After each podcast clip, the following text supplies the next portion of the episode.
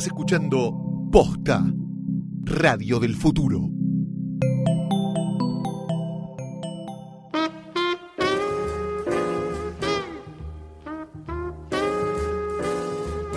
Chicago, 7 de octubre. Acá las casas ya se preparan para Halloween con adornos en sus patios delanteros, calabazas ahuecadas con sonrisas recortadas en su cáscara naranja, fantasmas que brillan en la oscuridad y huesos de mentira que se asoman entre el pasto prolijamente cortado.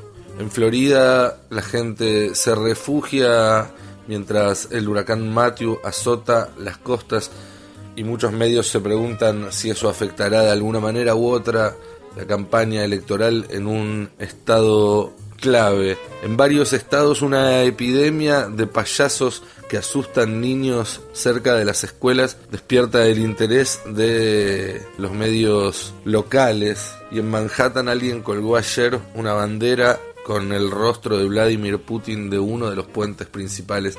Tiempos extraños corren en los Estados Unidos. Nosotros recorremos este país para llevarles a través de Posta FM todas las novedades de la campaña presidencial. Mi nombre es Nicolantos. Esto es Todos Potus. Hoy estaremos hablando de la ventaja que sacó en los últimos días Hillary Clinton y de si es definitiva o todavía quedan chances para Donald Trump. Vamos a anticipar un poco el debate que tendrá lugar este fin de semana en San Luis, Missouri, el segundo debate entre los dos candidatos presidenciales. No vamos a hablar, en cambio, mucho sobre el debate entre los vicepresidentes que tuvo lugar esta semana porque realmente fue intrascendente. Vamos a estar también contestando algunas preguntas del consultorio electoral, como siempre. Vamos a estar escuchando algo de buena música. Vamos a estar hablando de Batman y de Superman. Vamos a estar hablando de Barack Obama, el presidente de los Estados Unidos que ingresa en los últimos meses de su gestión y que salió, su carrera política salió de esta ciudad, de Chicago. Todo eso y mucho más en los próximos 20 minutos de Todos Potus. Sean bienvenidos. Now, a, a, lot of us were wondering, what is he hiding? It must be really terrible. The New York Times has discovered at least part of the answer. Now, while millions of American families, including mine and yours, were working hard, paying our fair share, it seems he was contributing nothing to our nation. Not fair, nothing for Pell Grants to help kids go to college, nothing for veterans, nothing for our military. He calls our military a disaster. Well, it's not. But it might have been if everybody else had failed to pay taxes to support our brave men and women in uniform. El domingo pasado el New York Times publicó una parte de las declaraciones impositivas de Donald Trump en el cual se muestra que el candidato republicano no pagó impuestos durante casi dos décadas. Uno de los grandes magnates del país logró a través de contabilidad creativa no pagar impuestos. Esto fue porque un año en el cual denunció pérdidas muy grandes, eh, recibió beneficios eh, que le fueron descontando de los impuestos, deduciendo de sus impuestos durante casi 20 años, eh, llevando al mínimo lo que pagó el candidato republicano desde a partir de mediados de la década del 90. Trump no quería que se publicaran los impuestos, se filtraron. Eh, un detalle interesante es que a pesar de que fueron la tapa del diario Domingo del New York Times, eh, el diario decidió publicarlos el sábado por la noche en la versión online, algo que todavía no había sucedido, algo bastante inédito hasta el momento en lo que tiene que ver con el tratamiento de noticias, privilegiar la versión online a la versión papel. Se habló mucho de eso, se van a escribir papers al respecto, eh, pero no es lo que nos interesa, nos interesa entender un poco más qué es. Ustedes seguramente escucharon hablar del tema. Eh, a ver, ¿cometió alguna ilegalidad Trump en esto? No, no es una cuestión de legalidad o ilegalidad. Lo que hizo fue absolutamente legal, como decíamos. Eh, en los Estados Unidos, según la ley que corría en esa época, en el año 1995, cuando alguien tenía pérdidas, le iba mal en un negocio, era una época donde la economía estaba complicada, podía eh, acogerse un beneficio en el cual en los años siguientes le descontaban eh, impuestos para recuperar parte de esas pérdidas.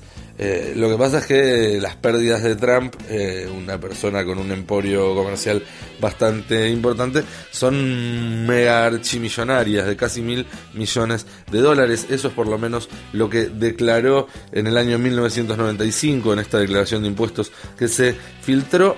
Y por eso, y gracias a ese beneficio que era legal en ese momento, Trump pudo deducir casi todos los impuestos que tuvo que pagar de ese entonces en adelante y no volvió a poner un centavo. ¿Cuál es el problema? Si era legal, me dirán, bueno, hay una cuestión en la cultura norteamericana con los impuestos que tiene que ver con que, bueno, los impuestos se usan para pagar eh, el ejército, los impuestos se usan para eh, pagar parte de los sistemas educativos y parte de los sistemas de salud, más allá que están eh, privatizados en su mayoría ambos.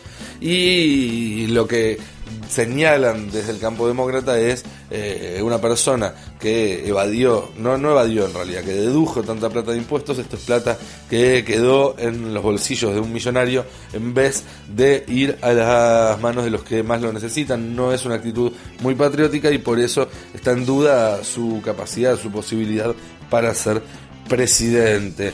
¿Qué responde Trump? Trump dice, bueno, yo hice lo que podía hacer según la ley y demuestra que soy mejor administrador que mis rivales, demuestra que fui inteligente, demuestra que conozco las reglas y que puedo usarlas a mi favor. Y además dice, demuestra que las reglas están hechas para beneficiar a los más ricos y esas reglas las hicieron los que están gobernando este país desde hace un montón de años. Y yo soy alguien diferente, eso dice Trump. Hillary Clinton es la misma persona, eh, representa los mismos intereses que hicieron esas reglas que me permitieron a mí este atajo para ahorrarme millones de dólares en impuestos.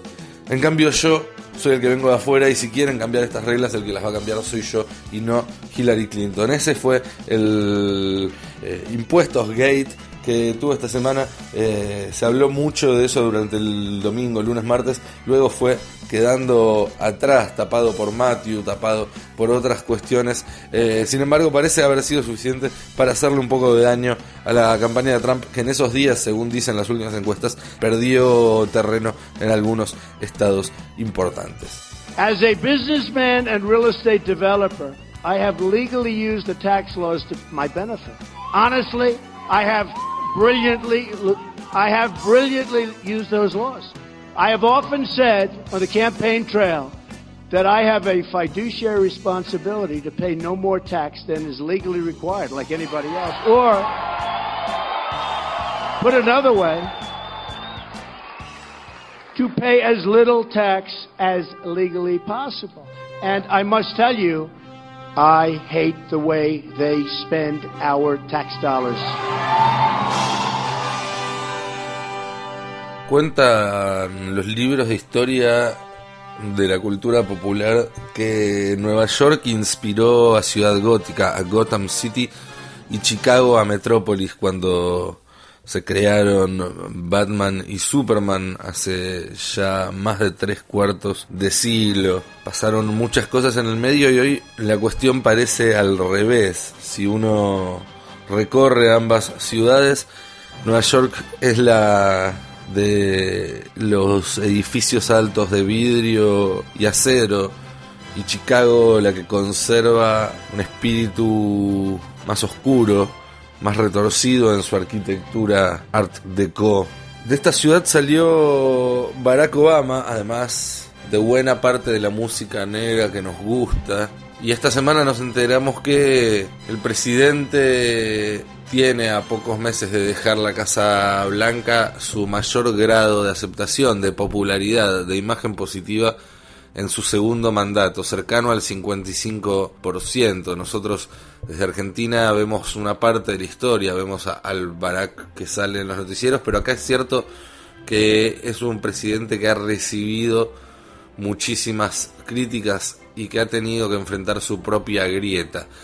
Esta noticia puede ser un bálsamo para Hillary Clinton. En general se sostiene que toda elección presidencial no es otra cosa que un plebiscito sobre la gestión que acaba de terminar.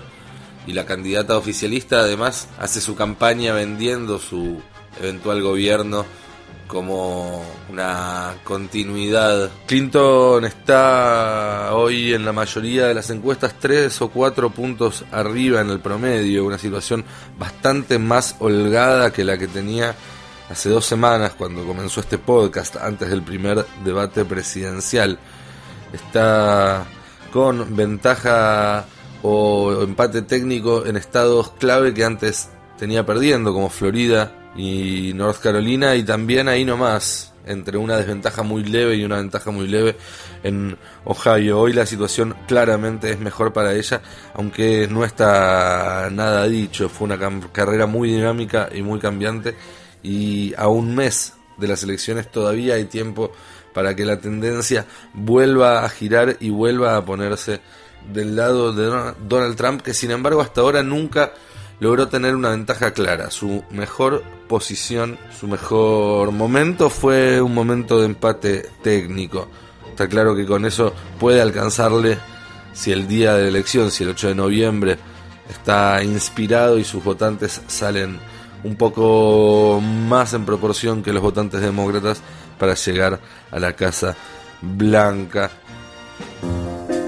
Esta semana en nuestro consultorio electoral vamos a estar hablando de algo que se relaciona también con la popularidad de Obama. En la lógica argentina uno diría, bueno, Obama, un tipo que está teniendo 55% de apoyo después de 8 años. Hillary Clinton, en cambio, sabemos, no tiene grandes índices de popularidad. ¿Por qué Obama no busca la RR? Hay restricciones legales en Estados Unidos para evitar tres mandatos de un presidente. Eh, ¿Por qué los presidentes de Estados Unidos luego de completar su mandato se retiran directamente y no buscan otros cargos? La pregunta la hizo arroba Yolta Warso, el amigo Carlos Vidal. ¿Cuáles son las restricciones legales y políticas que impiden que se presenten los ex POTUS como candidatos?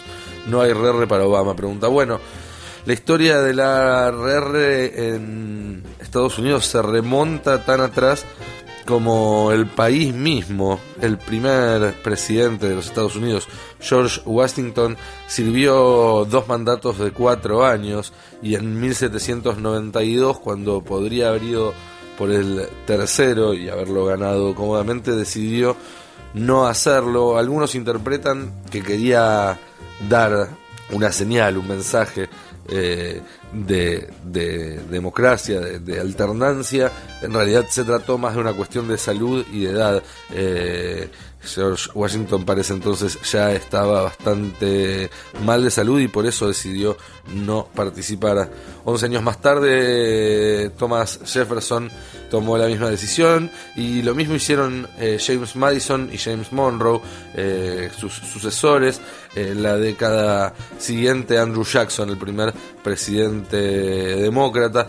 Hay en la historia más clásica de los Estados Unidos una tradición de mandatos de dos años muy fuerte pero que no estaba reglamentada de ninguna manera. De hecho, hubo algunos eh, candidatos que algunos presidentes de Estados Unidos que intentaron ser tener ese cargo durante más de ocho años, que es lo que duran y duraron siempre dos mandatos en este país. En 1880 Ulises Grant que había sido presidente eh, desde el 69 hasta el 77, eh, buscó ser nominado por parte del Partido Republicano para la elección del 81, un tercer mandato no consecutivo, pero perdió eh, esa interna contra James Garfield. Gruber Cleveland, otro presidente republicano, buscó un tercer mandato en 1896, pero en medio de una crisis económica importante eh, y de un gran debate entre el patrón oro y el patrón dólar, terminó eh, bajándose. Theodore Roosevelt era vicepresidente de William McKinley, que fue asesinado, asumió eh, en, en, 1901 y en 1904 fue electo para lo que sería su segundo mandato, aunque el primero no había sido completo. En 1912 buscó un tercero, pero perdió contra Woodrow Wilson. Así que eh, otra vez ahí hubo un intento y los votos dejaron afuera eh, a Theodore Roosevelt, otro Roosevelt, Franklin Delano, es quizás el nombre más importante en esta historia porque es el único presidente en la historia de los Estados Unidos que fue electo cuatro veces, a pesar de que falleció muy poco después de asumir su cuarto mandato. Fue en una época muy particular, Roosevelt tomó al país eh, en una crisis absoluta durante, después de la depresión de, los años 30, durante la depresión de los años 30, eh, y lo llevó a lo largo de toda la Segunda Guerra Mundial. Esta excepcionalidad hizo que en todas las elecciones que se presentara ganara eh, con mucho con, con, mucha ventaja con respecto a su a su rival 32, 36, 40 y 44 las cuatro elecciones que ganó Franklin Delano Roosevelt y que provocaron luego que, de que este falleciera, de que el país saliera de la guerra, que los republicanos, Roosevelt era demócrata, pasaran en el Congreso, donde tenían mayoría, la eh, la, sí, la enmienda número 22 a la Constitución de Estados Unidos. Ustedes saben que la Constitución de Estados Unidos puede ser eh, modificada, en realidad se le pueden agregar eh, enmiendas o artículos por parte del Congreso. No es como la Argentina que necesitas llamar una convención constituyente. Esta enmienda lo que dice es que ninguna persona puede ser elegida para ser presidente más de dos veces y ninguna persona que tuvo el cargo de presidente o actúa como presidente por más de dos años durante un mandato en el cual otra persona fue electa, caso de eh, que haya alguna muerte o renuncia, puede ser elegida eh, para presidente más de una vez. Es decir, si eh, vos sos vicepresidente de los Estados Unidos, el presidente muere y vos asumís durante la primera mitad de su mandato, solamente vas a poder ser reelecto o ser electo una vez. Si lo haces durante la segunda, podés sumarle dos. Con lo cual, hoy en día, la mayor cantidad de tiempo en teoría que podría una persona tener la presidencia de los Estados Unidos son 10 años. La enmienda número 22 no dice nada acerca del presidente presentándose para otros cargos, senador, diputado, gobernador, y hay algunos eh, ejemplos eh, de que eso haya sucedido, pero son muy remotos en el tiempo y ya en los tiempos modernos, digamos, post Nixon, si se quiere, post Lyndon Johnson, eh, Lyndon Johnson que podría haber buscado una reelección ya que asumió en la segunda mitad del mandato de Kennedy y decidió no hacerlo. Esto está descartado y básicamente un expresidente de Estados Unidos se dedica a ser expresidente de Estados Unidos, cobrar millones de dólares por algunas conferencias, tratar de ganar un Nobel de la Paz o hacer ese tipo de cosas que hacen los expresidentes de los Estados Unidos. Otra pregunta que me hicieron varios en el consultorio electoral y también personalmente o a través de distintos mecanismos de chat y demás es ¿qué le conviene a la Argentina? ¿Que gane Trump o que gane Hillary? Es una pregunta bastante compleja y que tiene sus aristas. Algunos sostienen que una presidencia de Trump sí finalmente se vuelca hacia un mayor aislacionismo, que es lo que prometió durante parte de la campaña, aunque no consistentemente, porque sabemos que Trump ha tenido idas y vueltas en este tema, como en muchos otros, puede llegar a ser bueno en el sentido de cuanto menos bola nos den, mejor vamos a estar.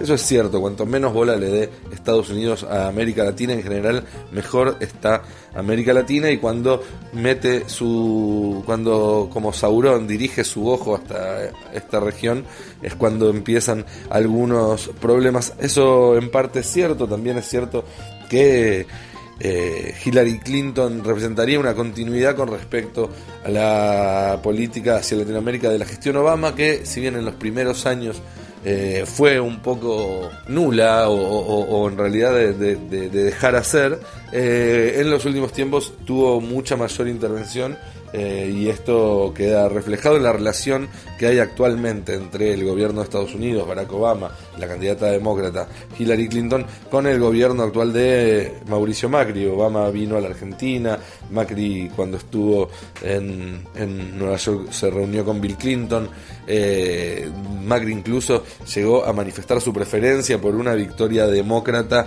en las elecciones y esto se explica en que hay una serie de acuerdos que llegó el gobierno argentino eh, con el gobierno norteamericano, que están cerrados verbalmente, pero que requieren todavía iniciativa presidencial aquí en los Estados Unidos para llevarse a cabo y que en el caso de que gane Trump podría llegar a caerse. Estos son acuerdos de ayuda financiera, inversiones, etcétera. En ese sentido, eh, alguien cercano al gobierno de Mauricio Macri te diría sería mejor que gane Clinton porque aseguraría una continuidad en la buena relación entre ambos gobiernos. Esto es discutible, pero bueno, es la posición oficial, lo ha manifestado Mauricio Macri del gobierno argentino.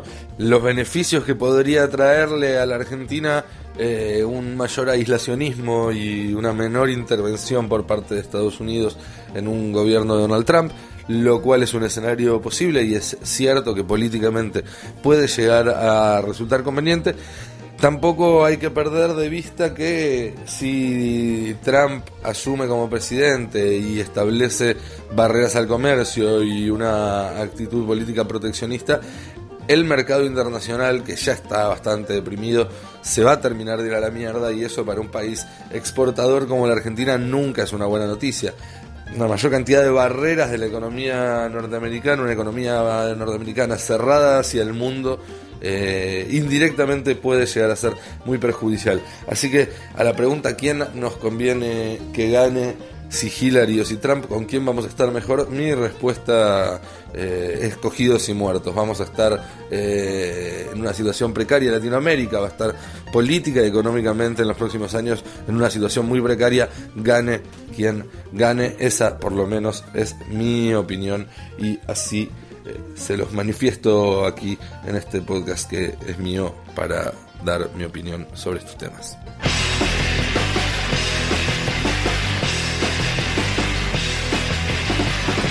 Ahora vamos a cortar con tanto jazz y blues chicaguense. Nos vamos a ir unas horas en auto, en ruta hacia el este. Vamos más precisamente a la ciudad de Columbus, en Ohio, donde hace dos años esta banda llamada Les Roms editó su único LP la fecha y, creo que su único LP en la historia porque en este momento sus integrantes viven en distintas ciudades. La banda se llama Las Roms, es un cuarteto, como decirle? Indie, punk, eh, esa cosa que nos gusta a nosotros. Conocí a su baterista en Filadelfia hace un par de meses, me pasó este disco, lo estuve escuchando bastante y lo comparto ahora con ustedes. Esto es Les Roms desde Columbus, Ohio, el tema se llama Goner.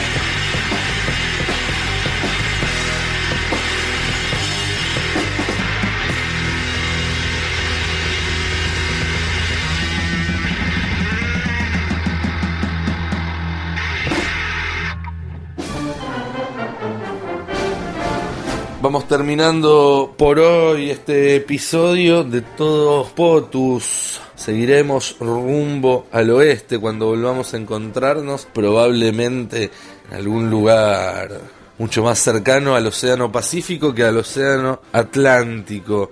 Vamos a seguir retratando este viaje, atravesando el país con la cobertura de lo que va a ser el segundo debate que compartirán Trump y Clinton este domingo en San Luis, Missouri. Allí estaremos nuevamente acreditados para llevarle a los oyentes de Posta FM toda la información y el análisis. Espero que hayan disfrutado este capítulo y ya saben que si gustan de este podcast probablemente también harán lo propio con otros productos de la factoría posta que pueden seguir a través de las redes sociales. Posta FM es el arroba tanto en Twitter como en Instagram eh, y también en Facebook, aunque sin la parte del arroba. Ahí se pueden enterar cuando salen nuevos episodios y otros contenidos para ver y escuchar, conocer las novedades y demás. Posta se escucha a través de la app, tanto para iPhone como Android, en iTunes, en Spotify. También les recuerdo que mi cobertura, más allá de este podcast, pueden seguirla en nicolantos.com. Ahí hay artículos donde hablo con mayor profundidad de todos los temas que estamos tocando. Aquí, por si quieren enterarse de algo más, pueden contactarme en mi arroba lantos en Twitter y mandar las preguntas con el hashtag consultorio electoral o hashtag todos potus. Nos vemos la semana que viene. Que estén muy bien por allá. Si te gustó este episodio, hay mucho más para escuchar en Posta. Conoce todos nuestros programas en posta.fm. También puedes llevarnos en tu teléfono. Baja la app de Posta para Android o para iPhone o suscríbete en iTunes a tus series favoritas. Seguí escuchando Posta, Radio del Futuro, cuando quieras y donde quieras. It's just two weeks out, and we've got your gifts at Macy's One Day Sale with over 25,000 deals of the day in store and online, like PJs for the whole fam, now $4.99 to $19.99. Have a jet setter on your gift list? Samsonite luggage is 60 to 65% off. How about a home chef? Give a KitchenAid Classic Stand Mixer for just $189.99. Tuesday and Wednesday at Macy's. Savings off sale prices, exclusions apply. Macy's Star Rewards members can earn towards Star Money. Ask your store associate or visit Macy's.com slash Star Money for details.